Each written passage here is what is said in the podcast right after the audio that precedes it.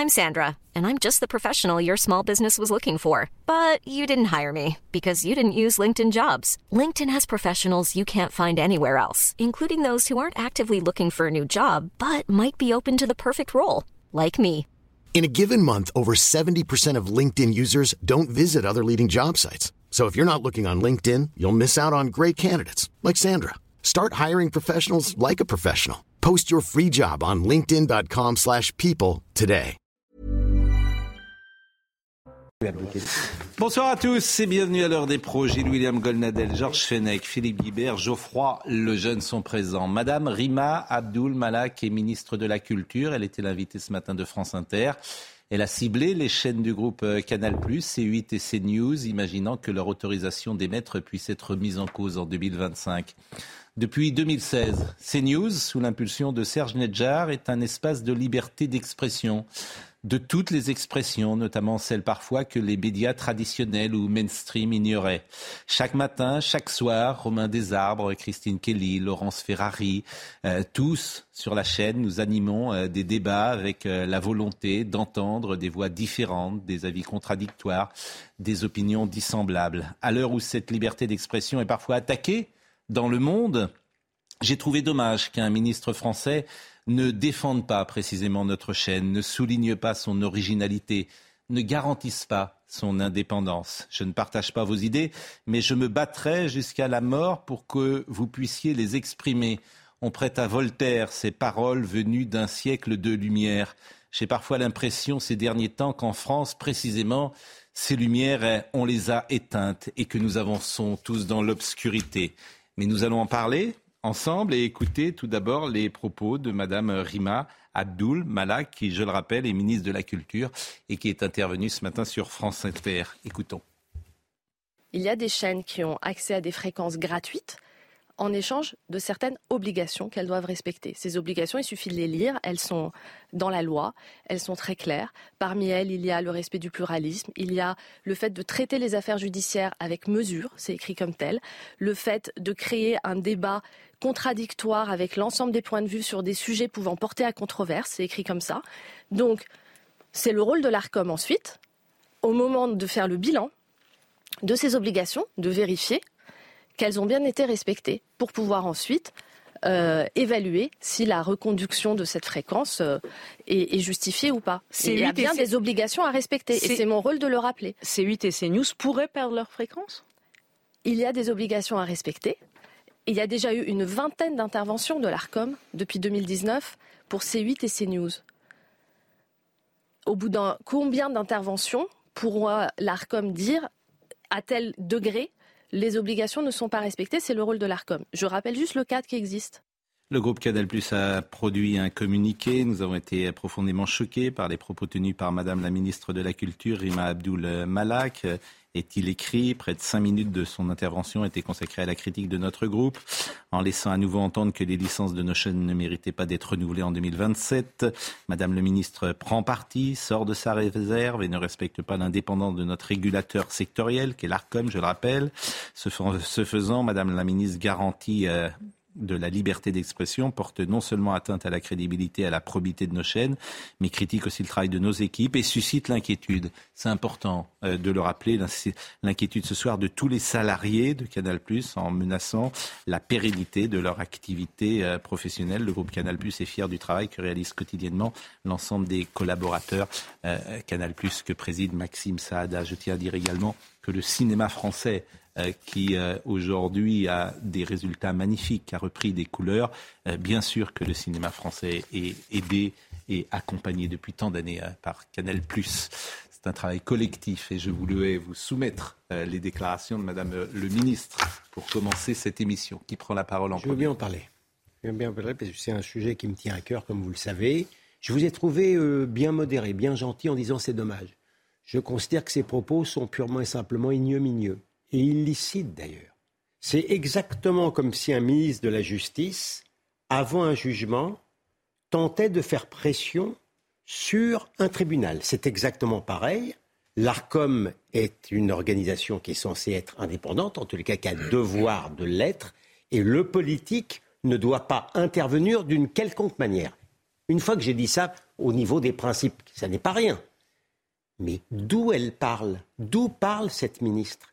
Elle parle dans la Maison Ronde, au sein de France Inter, qui est, à mon avis, la radio de service public la moins pluraliste de toutes les sociétés démocratiques. Autour d'elle, il y avait M. Domoran, qui est l'ancien patron de Libération.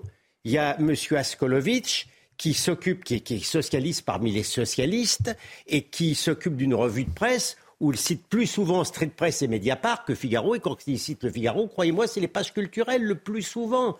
Je veux dire, même les humoristes, il y avait une humoriste de service public, comme je l'appelle, c'est une, c'est une personne qui avait trouvé le moyen de mettre la moustache d'Adolf Hitler à un homme politique juif. Mais ça ne pose aucun problème. Ces gens-là peuvent se permettre. Madame Charlotte Van Honecker, que vous appelez, c'était elle. Oui. Que vous appelez humoriste et vous êtes bien gentil de l'appeler humoriste. Mais, tous les pluralistes, je le dis toujours, ricanent toujours mm. la bouche en coin à gauche. Eux peuvent inviter Jésus-Christ à aller se faire enculer. Ça ne pose aucun problème. Oui, alors ça, vous, vous rapportez euh, les propos d'un humoriste également chanteur qui avait mis euh, dans les paroles que vous venez de mettre dans votre ah, bouche. Bien, entendu, mais, et, on rappelle également les attaques très fortes euh, sur Charlotte Dornelas.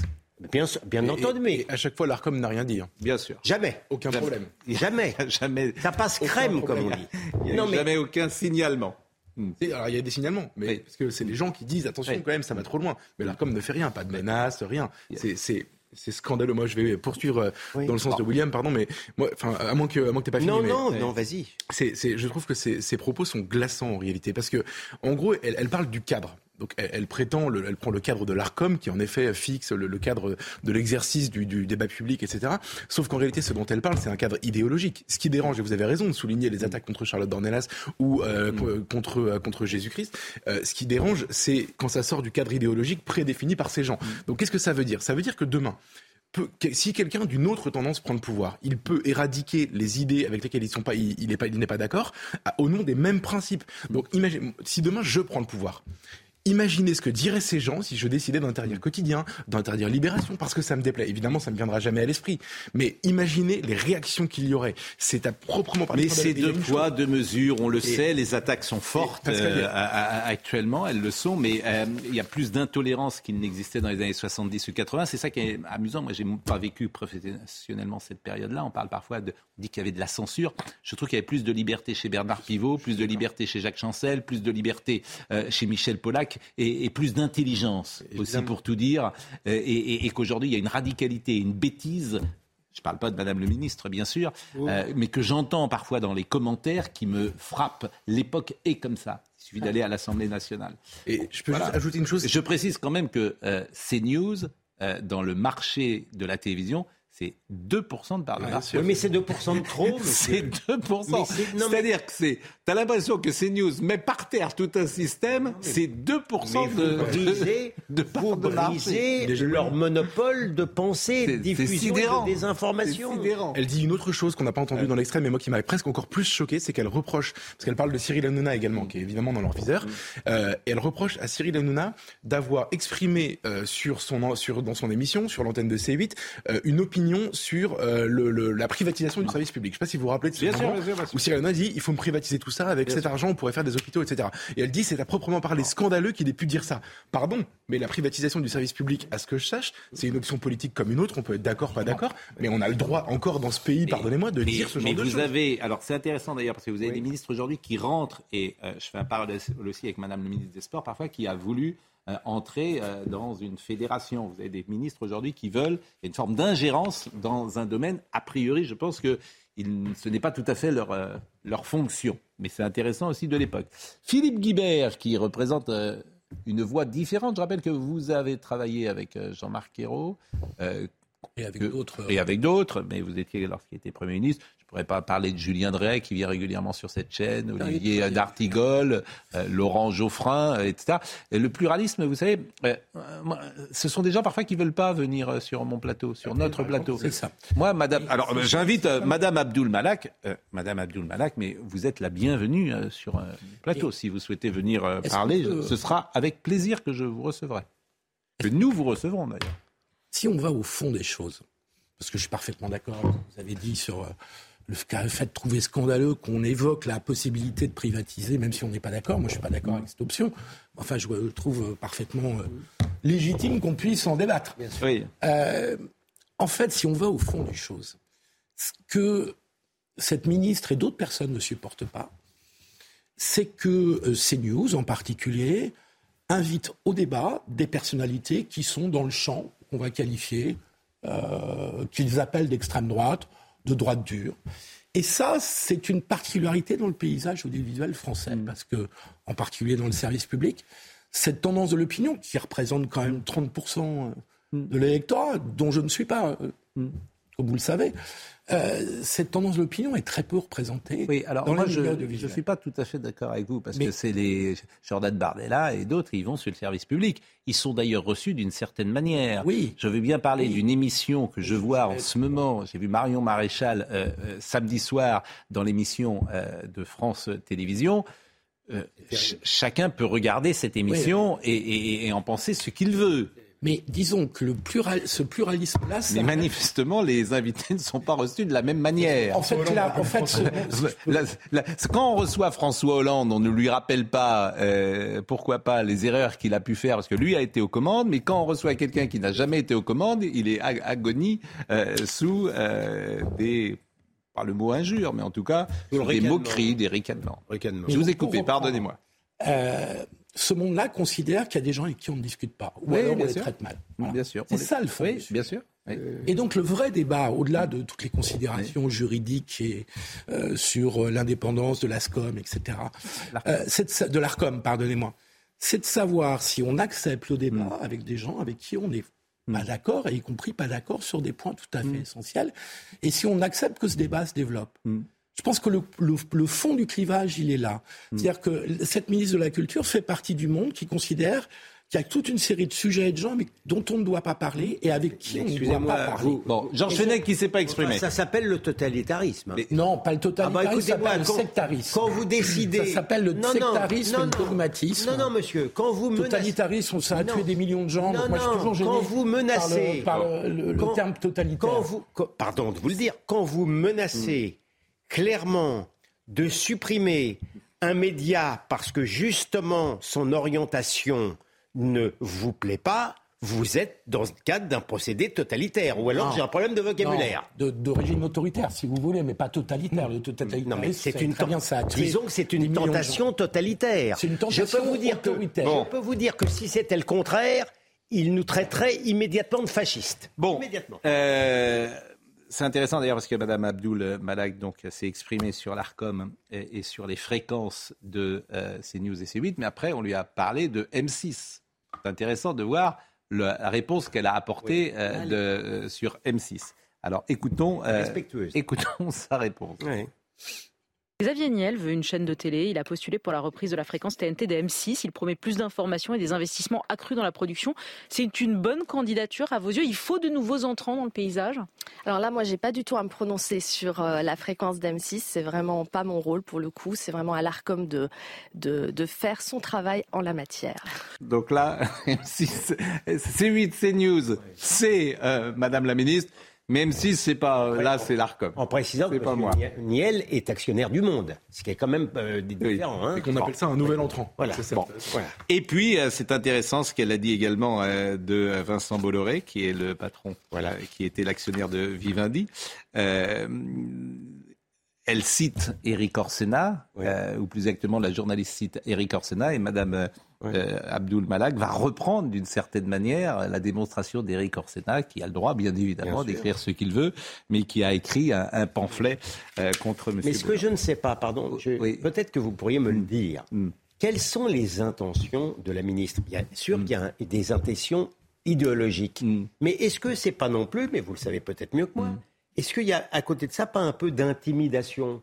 Quand je vous entends, vous, et que je vous trouve un peu critique euh, par rapport à la réforme de la retraite, peut-être c'est une matière de vous dire, bien, monsieur Pro, faites un petit peu attention. Écoutez, Calmez-vous, monsieur Pro, sur la retraite. En tout cas, moi, je dis à tout le monde, euh, tous ceux qui veulent venir sur ce plateau, euh, madame, monsieur Véran, s'il le souhaite, le président de la République, bien sûr, qui n'est pas venu une seule fois sur CNews pendant la campagne présidentielle, qui est allé partout, sauf sur CNews. C'est quand même très intéressant, d'ailleurs.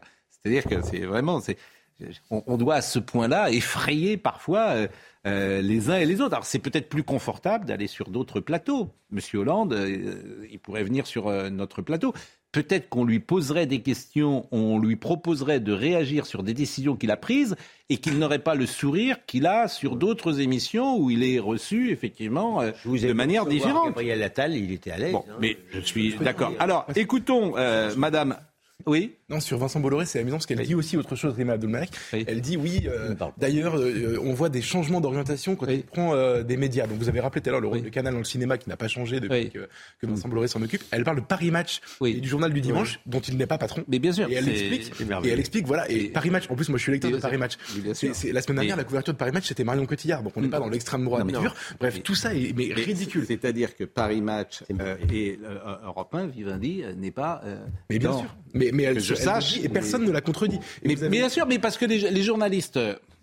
Je ne veux pas, je vous assure, je veux pas mais rentrer dans un, dans un conflit. Parce que, évidemment, qu'à ce moment-là, vous pouvez dire, mais euh, pardonnez-moi, ce que vous dites euh, est faux. Est faux. Euh, que je sache, M. Bolloré n'est pas le patron de Paris Match ni d'Europe 1. Le groupe de Vivendi n'est pas le, patron d'Europe 1 ou de, on pas dit, ou de Paris Match. on voit, je jure, je vais vous donner la parole, mais on voit, on écoute plus exactement ce qu'a dit Madame Abdul Malak sur Vincent Bolloré. Le grand danger avec Vincent Bolloré, dit-il, c'est l'autocensure de tous ceux qui ont peur de lui déplaire, de le fâcher. On le voit chez Editis, qu'il détient encore, où des projets de livres ont été annulés. Ça, c'est ce qu'il a affirmé au quotidien Le Monde. Il a tort, Eric Orsena. On a eu un certain nombre d'exemples dans les derniers mois et les dernières années, qu'il s'agisse de Canal+, euh, film de François Ozan, retrait de, finance, euh, de François Ozan, retrait de financement, qu'il s'agisse de Paris Match, euh, éviction de Bruno Jeudi, qu'il s'agisse d'Europe 1, qu'il s'agisse de l'édition. Il y a un certain nombre d'alertes. Vous êtes inquiète en fait? Sur la liberté de création et la liberté d'expression. Vous êtes inquiète parce que quand on oui, je suis inquiète. Je suis inquiète de des menaces que représentent ces, ces atteintes à la liberté d'expression et de création. La liberté d'expression, madame, elle est ici. Permettez-moi de vous le dire. Elle est ici et vous pouvez d'ailleurs venir sur ce plateau si vous souhaitez. Mais je vous lance un défi que vous n'accepterez pas. Vous ne viendrez pas un soir sur notre plateau avec nos chroniqueurs. Je le sais. Georges Fenech. Ne parlez pas? Ah, il parle Nous sommes en 2025, Madame la Ministre. Ma parole, c'est tu. Je n'indisposerai plus jamais, Madame la Ministre. Je ne tiendrai plus des propos démesurés, comme vous le craignez sur la justice. Je ne, je ne dirai plus rien. Ma parole se taira. Voilà ce que je tenais à dire sur ce plateau. Et je reste muet. Et ainsi, je n'indisposerai pas, Madame la Ministre. Mais que je sache, mon cher Pascal, la loi de 1881 sur la liberté de la presse ne connaît qu'une seule limite, la loi pénale. La diffamation, l'injure. Pour le reste, que ça vous plaise ou non, Madame la Ministre, je suis libre de ma parole et je continuerai à l'exprimer comme bon me semble, même si ça ne vous est pas agréable. Madame la ministre a rappelé trois choses le respect du pluralisme, elle a raison. Traiter les affaires judiciaires avec mesure mais ce qui n'est pas mon cas. Elle a raison. Quand je dis que la justice est en faillite, hmm. je suis démesuré dans mon propos. Oui, mais, mais euh, traiter les affaires judiciaires avec mesure, elle a raison, et créer un débat contradictoire, elle a raison. Euh, c'est, je l'ai dit tout à l'heure, c'est en fait euh, c'est injurieux pour les gens qui travaillent sur cette chaîne. J'ai cité tout à l'heure Romain. J'ai cité tout à l'heure Romain Desarbes qui présente la matinale. J'ai cité Laurence Ferrari. J'ai cité Christine Kelly, Clélie Mathias. Euh, Sonia Mabrouk, Sonia Mabrouk, bien sûr, qui défend ô combien la liberté euh, d'expression et qui est une journaliste euh, remarquable, de talent, qui sait poser des questions, bien sûr, incisives, qui est dans l'esprit de contradiction, ce que doivent être tous les, journalistes, bien sûr. et c'est injurieux pour tous ces gens. C'est injurieux pour, et pour le travail que nous faisons. Cette justification, dans laquelle vous êtes, elle est malheureusement inutile parce que nous, ne sommes pas sur un territoire de la bonne foi. Oui. Nous devons, Bien moi sûr, de mon oui. point de vue, Moi, nous suis- devrions être, je suis moi en tous les cas moi, Ouais. dans le cadre d'un combat culturel, Mm. et je déplore beaucoup que l'opposition, par exemple, notamment l'opposition de droite, Mm. notamment, je pense, je pense même pas à la droite de la droite. Je pense par exemple aux républicains. Mm.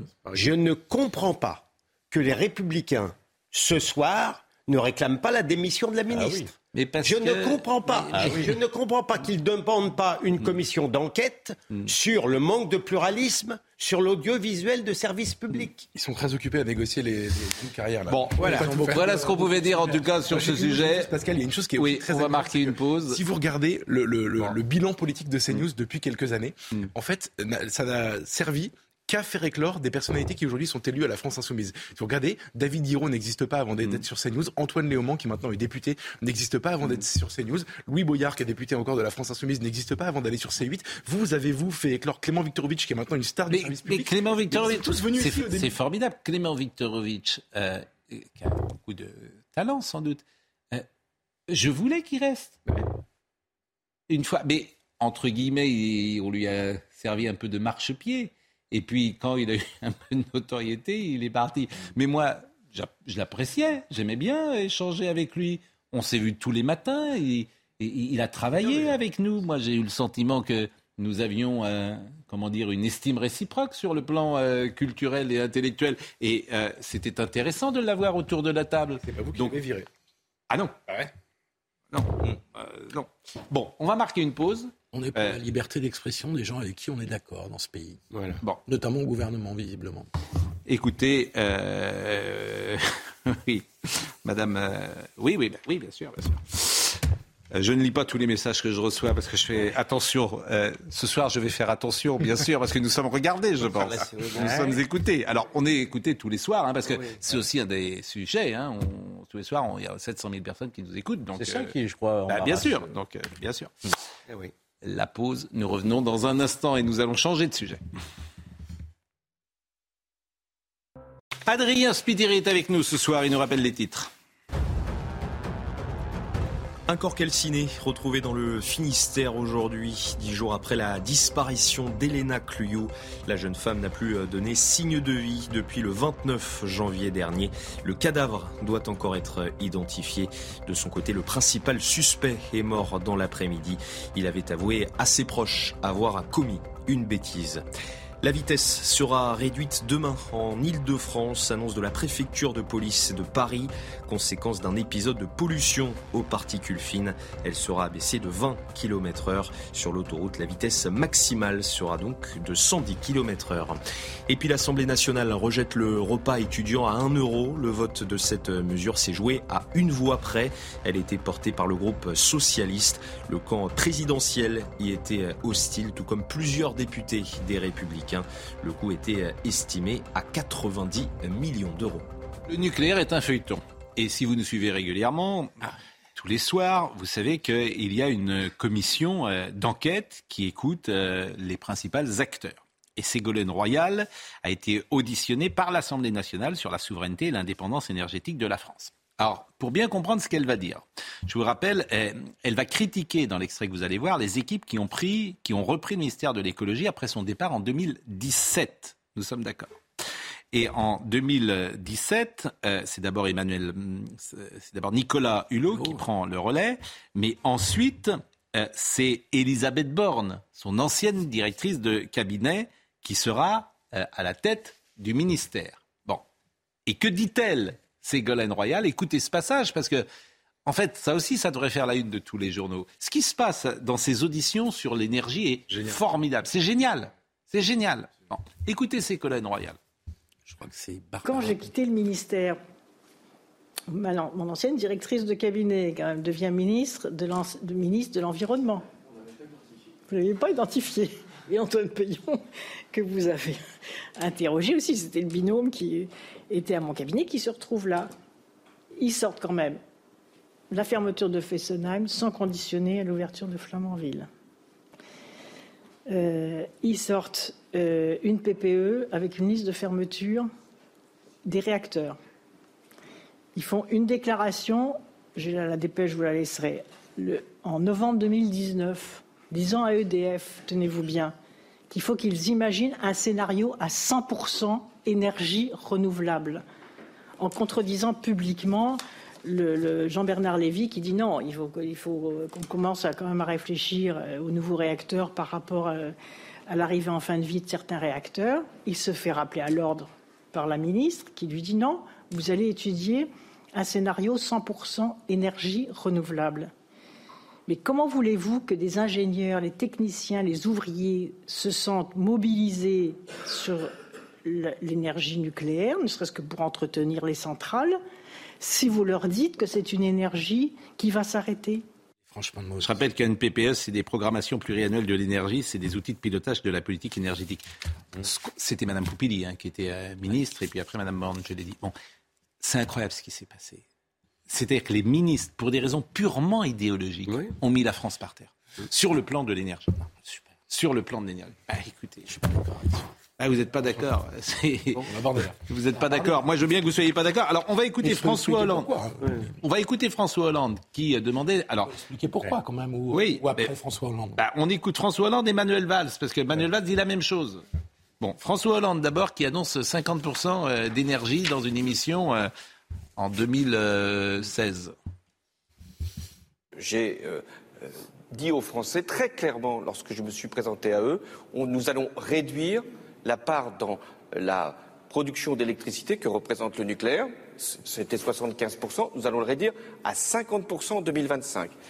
Pour cela, nous allons devoir faire monter les énergies renouvelables. Et donc, dans le plan qui a été présenté par Madame Royal, il y a une volonté et un certain nombre de décisions qui permettront de doubler la capacité des éoliennes, tripler la capacité du solaire et donc de faire en sorte que nous puissions avoir le plus haut niveau de renouvelables et c'est ainsi que nous pourrons diminuer la part du nucléaire. Mais d'ores et déjà, j'avais fait cette euh, promesse, nous allons fermer nous allons fermer Fessenheim, et c'est à partir de 2019 et ce sera à EDF après que l'autorité de sûreté nucléaire de nous dire quelles sont les centrales qui devront être euh, fermées et quelles sont au contraire les autres qui devront être prolongées. Permettez que l'on prenne étape par étape, mais ce n'est pas avant 2019 que cette question d'autres centrales à fermer sera posée. Donc là, on est en 2016, Ségolène Royal est ministre de l'Environnement, arrive, arrive 2017, changement de présidence de la République, changement de ministre, je l'ai dit, c'est Nicolas Hulot qui prendra le relais. Emmanuel Valls a été interrogé, toujours dans cette même commission. Mhm. Et que dit-il? Ça a été fait au doigt mouillé les 50%, c'est là où je suis franc, euh, je crois, n'étaient le résultat d'aucune étude d'impact ou analyse de besoin. L'optique, c'est vrai, était, euh, était politique. Passer de, trois quarts environ à un demi, à la moitié, la part du nucléaire dans la consommation électrique. Avec dans l'esprit euh, que, le, que le développement des, des, énergies renouvelables était peut-être entravé pour certains par la place du nucléaire comme une zone de confort et qu'il fallait en quelque sorte euh, la libérer pour d'autres énergies. Je crois que c'était ça la, euh, euh, la philosophie. Mais c'est vrai que personne réellement, dès que vous êtes au gouvernement, vous redevenez sérieux. Personne n'imaginait fermer 20 réacteurs en 10 ans. Cette, cette déclaration est hallucinante. Hallucinante. Non, oui. Est-ce qu'on peut refaire l'histoire euh, juste parce que non, mais ça, que j'ai non mais euh, euh, cette déclaration. Il se trouve que j'y étais. Non mais cette déclaration, je veux que vous y étiez. Cette déclaration, il est premier ministre. Vous y étiez pas, vous n'étiez pas premier ministre. Il mente. Il mente. Mais j'ai travaillé dans les services Matignon justement. D'accord, mais et si je peux juste expliquer. Oui, oui, ah, et puis après vous direz ce que vous voudrez. Oui, oui, euh, à partir de 2013, ça coûte cher, ouais, ça coûte cher. euh, à partir de 2013, il y a eu euh, un doute sur l'avenir de l'énergie nucléaire, avec un élément qui est toujours l'angle mort de ce débat, dont on ne parle jamais alors qu'il est essentiel, qui est le fait que Flamanville, le nouvel EPR de Flamanville, a pris du retard et a coûté beaucoup plus cher. Dans ce contexte, dont je ne dis pas qu'il était la vérité, mais dans ce contexte, il y a eu l'idée que la France n'avait pas assez développé les renouvelables et qu'il fallait rééquilibrer. Je termine. Il n'a jamais été question, d'ailleurs Manuel Valls vient de le dire, il n'a jamais été, et François Hollande, il n'a jamais été question d'arrêter le nucléaire dans ce pays avec François Hollande. C'était d'ailleurs inscrit noir sur blanc dans son programme présidentiel. Ils ont amené à la faillite du nucléaire, Philippe. Non, mais que ce soit Hollande et puis après. Tout ce que tu veux, la faillite d'aujourd'hui, elle mais vient il n'y a pas de faillite, tout remarche. Mais si, mais non, Flamanville. On n'en parle pas. Ah bah Flamanville, oui, c'est une faillite. C'est une faillite, on a fermé Fessenheim sous prétexte qu'on allait ouvrir Ça Flamanville. représente que 10%. Oui, bah d'accord, mais enfin, c'est quand même là l'origine. rien d'autre n'a été fermé. Et c'est une décision purement politique. Il n'y a Valls pas de le dit bien. c'est ça qui est marrant. C'est- Il n'y avait pas d'étude d'impact. Non, mais je comprends. On va tripler les éoliennes, on va doubler. Mais Je ne vois pas en Hein. quoi votre éclairage invalide Hmm. ce qui a été reconnu par l'ensemble du personnel politique là de Hmm. gauche que je viens d'entendre, à savoir qu'il y avait un désir de un de sortir du nucléaire. Mais non, mais non. De- Pardon, vous pouvez Bah pas non, dire si sortir jusqu'au bout, si, Ouais, mais- de diminuer. Ah, c'est dim- pas la même chose. Ah bah oui, mais oui, de, de diminuer progressivement le nucléaire. La parole de Borne, de Madame Borne, c'était encore pire. C'était avec une grande joie que c'était dans l'optique d'en terminer, 100%. d'en terminer avec le nucléaire. Et ce qu'on, et ce qu'on découvre, enfin moi je le découvre pas, mais ce qu'on en prend en plus, mais ça s'est fait de manière totalement empirique. Dernière chose, Pas du- dernière chose avec, euh, Oui, oui. dernière chose avec euh, toujours euh, Ségolène Royal. Alors, vous allez euh, l'entendre, elle parle de l'AREN. L'AREN, c'est l'accès régulé à l'électricité nucléaire qui a été mise en place en 2010. Ouais. C'est une nouvelle organisation du marché de l'électricité. C'est ce un dispositif qui permet aux fournisseurs alternatifs, depuis le 1er juillet 2011 et jusqu'à 2025, d'accéder à un prix régulé à l'électricité produite par les centrales nucléaires historiques d'EDF situées sur le territoire national. Nous sommes d'accord. Donc écoutez ce qu'elle dit, Ségolène Royal de la Reine, notamment. La reine est un scandale. Un scandale qui a été créé en 2010, quand même, je le rappelle. Et cette arène, qui a été mise en place, arène dans l'accès régulé à l'électricité nucléaire historique, a conduit EDF à vente à perte. À vendre à perte, c'est-à-dire que sont intervenus du coup sur ce segment du marché de la commercialisation qui dès lors était libéralisé entre la production et la vente, des vautours. C'est quoi les engagements toujours aujourd'hui d'ailleurs des opérateurs qui viennent sur ce créneau? C'est l'obligation de produire de l'énergie. Quelle était la raison pour laquelle on il, il leur a été autorisé, enfin on leur a donné la capacité d'acheter de l'énergie en dessous du prix de production? C'est parce qu'en contrepartie de ce profit, ils étaient obligés à leur tour de créer des filières de production d'énergie. Et ce qui est pire que tout, c'est qu'ils ont laissé des gens en rade. Il y a certains opérateurs qui ont fait des publicités, on les a vus à la télé, les publicités. Venez chez nous, l'énergie est moins chère, euh, quittez EDF et puis venez, vous, vous- venez euh, prendre l'abonnement chez nous. Donc les gens, notamment ceux qui ont le moins d'argent, euh, qui regardent leurs factures, ils ont changé d'opérateur. Et au moment où ce n'était pas suffisamment rentable, les opérateurs disparaissent. Ils mettent la clé sous la porte. Sauf qu'ils ont, entre-temps, ils ont, empêché- ils ont empoché la différence. Le pire, le pire, c'est que c'est l'État aussi qui a été obligé d'acheter son électricité à un opérateur privé. Vous savez ça? L'État a dû acheter. Qui, a eu le marché de la fourniture de l'électricité de l'État?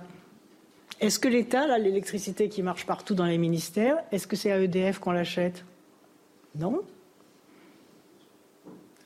L'État, l'État français, qui quand même est actionnaire d'EDF, a été obligé d'acheter son énergie sur le marché libre par l'entreprise Hydroption, qui a obtenu le marché de la fourniture de l'électricité de l'État. Et cette entreprise a fait faillite fin 2021, a déposé le bilan, mais entre-temps avait empoché toutes les plus-values qu'elle a pu faire. Et aujourd'hui, l'État retourne chez EDF avec la hausse des prix entre-temps. Je vous assure, c'est sidérant. Ah oui. Alors c'est un peu complexe, j'espère. Euh, on est les seuls à passer ça. Alors évidemment, moi, je fais un- on fait un choix éditorial. Pendant 2 minutes 30, on l'a écouté. C'était hier. Ça pourrait être dans tous les médias. C'est nulle part. On est les seuls à passer ça. Bon, c'est sidérant ce que je vous montre là. Ça, c'est sidérant. Faire une petite correction à chaque Oui. fois, vous me dites que j'ai tort. Oui. Mais euh, ça n'est pas des charges. Ce sont des démarches. C'est idéologique. Tout ce qu'ils ont fait est idéologique. Mais pardon de vous le dire, Ils ont fait ça tout à fait librement. L'opposition n'a pas contesté. Oui, oui, Il y a voilà. Madame, Madame Royal, elle en parle maintenant. Je ne l'ai pas entendu à l'époque se révolter On marche contre sur tout la ça. tête. L'État a, été acheté. L'État a été acheté son énergie, son électricité en dehors d'EDF. Mais enfin, on marche sur la tête dans ce pays à un niveau qui est sidérant. Mais en fait, juste d'un mot, comme c'était délibéré, ça veut dire que c'est pas l'assassinat du nucléaire, c'est un suicide en réalité. Mais tous mais- ces gens ont été au pouvoir ou de l'in- même temps. ou de l'incompétence. Moi, je pense que c'est de l'incompétence. Ouais, ouais, ouais. C'est de l'incompétence. D'où- les attaques sur les petits hommes gris, etc. Mais c'est sidérant, je vous assure. C'est à, c'est à se taper la tête contre, euh, contre le mur. bien du fait que le marché de l'électricité a été libéré, déréglementé par volonté européenne. Oui, mais, bien sûr. Mais bien Et sûr, c'est là, c'est bien pas une question on de a gauche bien droite compris. parce que tout le monde y a participé. Mais on a, mais on a bien compris. Mais on, a bien d'accord. compris. Et que c'est ça qu'on paye aujourd'hui à travers les prix de Donc, euh, l'électricité. monsieur- Monsieur Lévy, le président d'EDF, avait dit la vérité. Mais bien sûr, mais il tout avait le dit monde. la vérité. Vous entendez Henri on a dit, Proglio, euh, Jean-Bernard mais bien Lévy, Monsieur façon. Je vous assure, faudrait faire. Et qui s'est fait retoquer, voire euh, limoger. Il avait dit la vérité. Tout le monde, ceux qui nous suivent tous les soirs, on a fait entendre M. Bréchet, M. Proglio, M. Jean-Bernard Lévy, M. Valls, Mme Séguin, tous ceux qui viennent dans cette commission disent la même chose. Oui. Je rappelle C'est- qu'ils sont sous la foi du serment. Hein. Ouais, c'est sidérant. Ils sont obligés de dire la vérité. Bon, l'agresseur euh, de policier, ça, ça m'intéresse euh, grandement parce que euh, vous avez vu un policier qui a été agressé le 19 janvier par un manifestant, durement. Vous allez voir le sujet de Maxime Lavandier. Cet homme, il devait être euh, passé en comparution immédiate une première fois. Voilà, c'est cet homme-là. Bon. Il devait passer en comparution immédiate, puis ça a été renvoyé. Il devait passer une deuxième fois au tribunal et ça a été encore envoyé. Finalement, c'est celui-là. Vous voyez Ils vont aller le chercher. Là, c'est très intéressant. Vous voyez, il y a deux CRS qui vont sortir du groupe. Ils vont aller le chercher. Donc, il est interpellé. Il a fait 24 heures de garde à vue. Tu pourrais te dire, lui, ils vont quand même, il va être sanctionné. Bon, il est dans la nature. Et, son contrôle judiciaire d'ailleurs a été allégé depuis. Il est évidemment pas en prison. Il sera jugé en octobre. Je trouve ça étonnant. Euh, voyons le sujet de êtes, euh, Maxime Lavandier. Vous êtes très démesuré dans votre. Ben, je suis démesuré. Là, moi, je, je- vous- vous n'observez pas la mesure Et- et- nécessaire. Je, je pense aux policiers qui voient ça. Donc voyez le sujet de Mais attends, Maxime il a- il- Lavandier. Georges a raison, c'est exactement ce que vous reproche euh, la On mise vous reproche d'être démesuré. En fait, euh. vous, vous parlez de cette histoire. Et heureusement que vous, êtes pourriez parlé, ne rien vous avez dire, parlé avant moi parce que j'aurais été encore plus dur que vous. Que le- les autres, Ah. on va vous voir dans le sujet d'ailleurs. Ah bah, voyez. On va vous voir dans le sujet parce que comme vous ne parliez pas sur le plateau, on vous a mis dans Mais moi, je m'auto-censure maintenant. Voilà, mettez ma- euh, Maxime Lavandier. C'était le 19 janvier dernier, lors de la première manifestation contre la réforme des retraites. Un homme en pull rouge jette une planche en bois sur les forces de l'ordre. Il attaque une deuxième fois avant de recevoir une charge des policiers. Ces derniers l'interpellent et le placent en garde à vue. Âgé de 19 ans, l'individu devait être jugé en comparution immédiate au tribunal de Paris le 21 janvier. Procès finalement renvoyé au 8 février. Le jour de l'audience, l'avocat du suspect était en convalescence et personne ne pouvait assurer sa défense.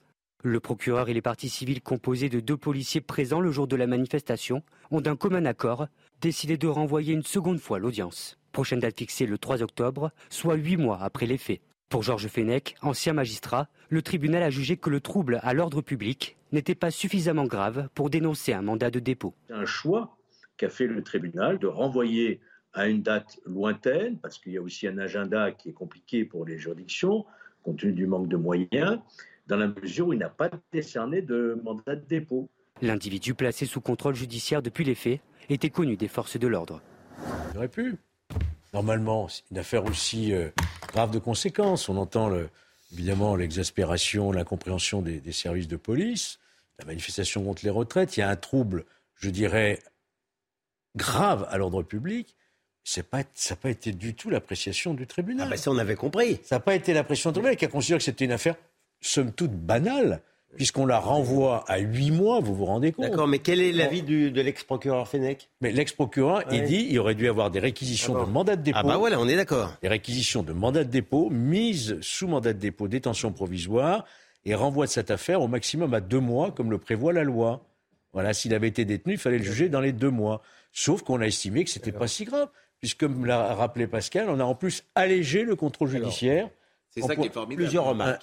Plusieurs remarques. En huit jours, son contrôle judiciaire a été allégé. C'est pas grave. Je, je trouve ça sidérant là aussi. remarques. La première, là on n'est pas dans le commentaire, mais le simple fait d'en parler, c'est différent des autres qui n'en parlent pas de cette affaire-là. C'est ce, qui, c'est ce qui nous distingue, premièrement.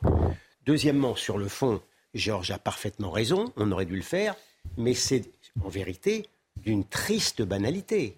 Et quand vous avez des magistrats qui justement sont un peu plus fermes, eh bien ils sont en but à une hostilité déclarée et de certains avocats et de certains magistrats, notamment ceux du syndicat de la magistrature, et je renvoie un article dans Valeurs Actuelles. Le juge Tony Curtis. Pour, je ne voulais pas nommer son nom, Oui, mais qui lui fait, son travail avec urbanité en plus. On leur reprochait d'être trop sévère. Il applique, voilà. Il, Il s'appelle Tony Curtis Tony Curtis. Curtis, voilà. Curtis, on lui reproche d'être trop sévère Trop sé- dans enfin, ses oui, voilà. décisions. Le- il- le- le- le malheureux fait son travail. En fait, dans, dans le même- dans- parce que l'histoire est incroyable.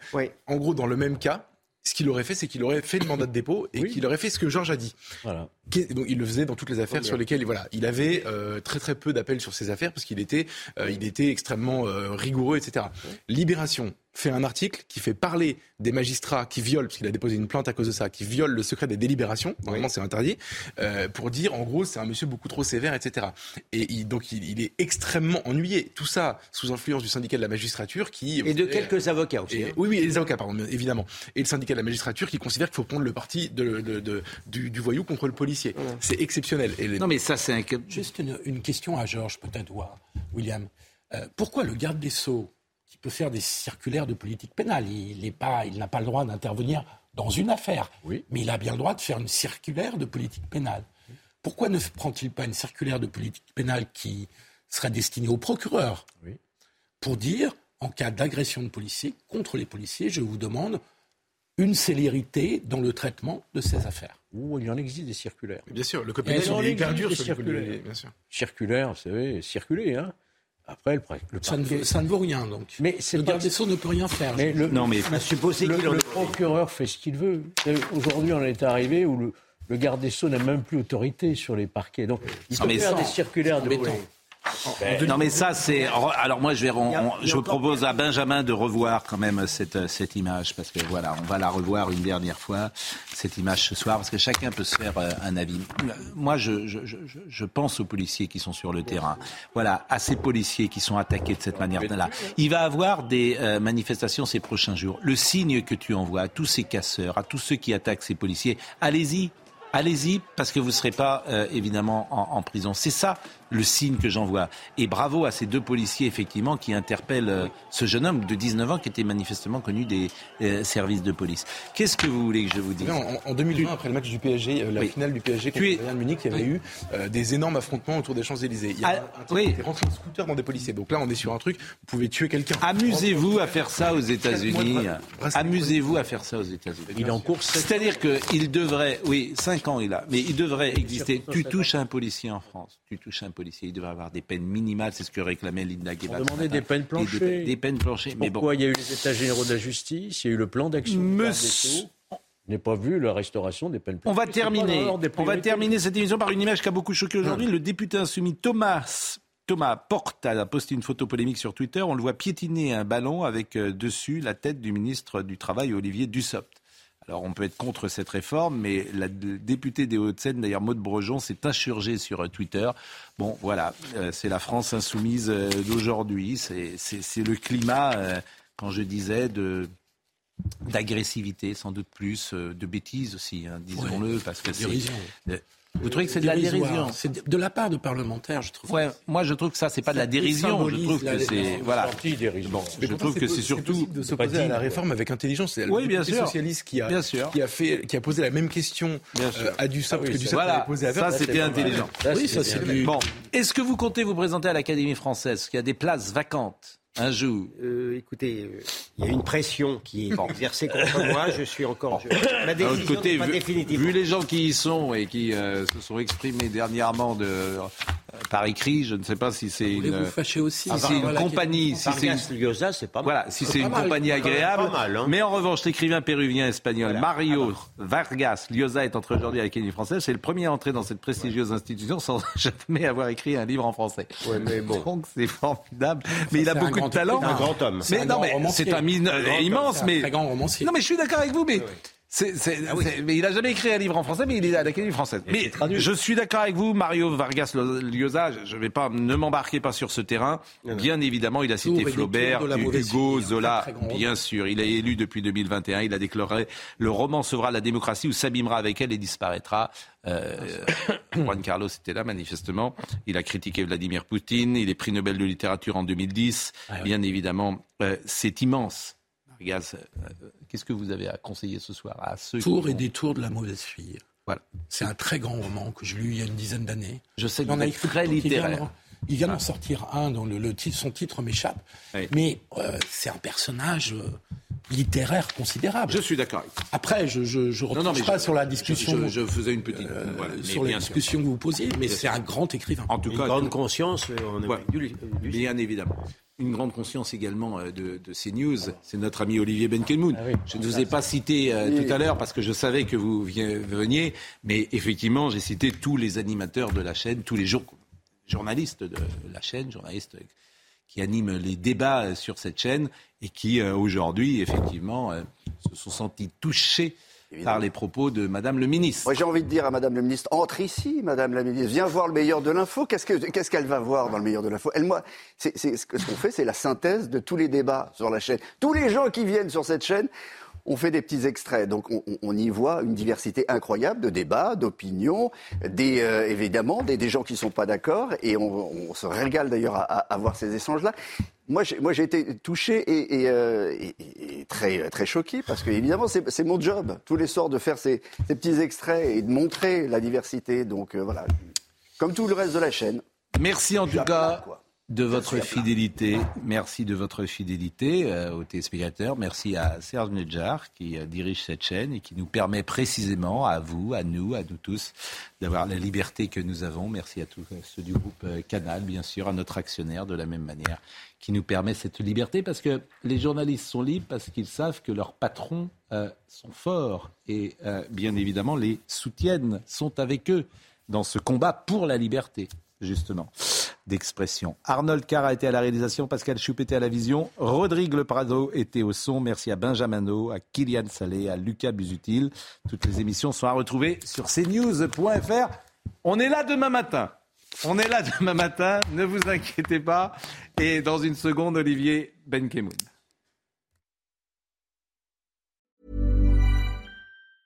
Mom deserves the best, and there's no better place to shop for Mother's Day than Whole Foods Market. They're your destination for unbeatable savings, from premium gifts to show-stopping flowers and irresistible desserts. Start by saving 33% with Prime on all body care and candles. Then get a 15-stem bunch of tulips for just $9.99 each with Prime. Round out Mom's menu with festive rosé, irresistible berry chantilly cake, and more special treats. Come celebrate Mother's Day at Whole Foods Market.